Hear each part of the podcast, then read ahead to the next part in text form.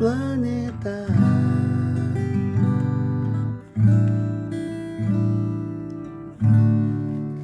Oi, pessoal, tudo bem? Aqui é o professor Guilherme Lima. Vamos aqui montar o nosso podcast sobre equilíbrio químico. Estou né? aqui presente com vocês para dar uma introdução e falar um pouco sobre é, água, a importância da água no nosso dia a dia. Né? É, essa importância está direcionada porque a água é o solvente universal e como solvente universal, várias substâncias orgânicas e inorgânicas estão presentes na água, estão presentes no nosso dia a dia e fazem parte é, do que nós chamamos de equilíbrio. Né? De substâncias diferentes, no mesmo conteúdo, no mesmo volume de água, está presente no nosso dia a dia. Então, as mais variadas reações químicas, físicas e biológicas ocorrem em nosso planeta graças a esse solvente universal. Né?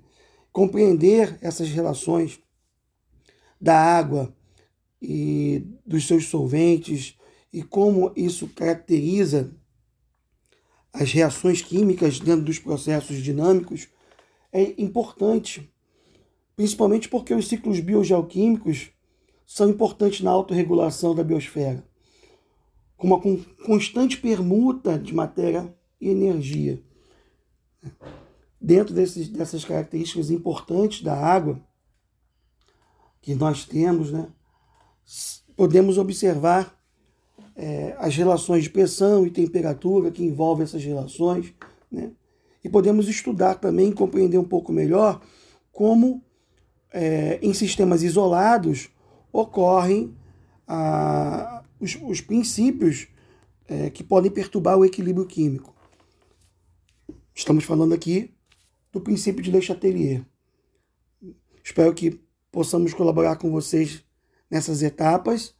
Percebam a importância da água como solvente, né? seja um gás associado, por exemplo, no refrigerante, seja, por exemplo, é, nas substâncias que determinam a potabilidade da água, sódio, potássio, mais diversos sais.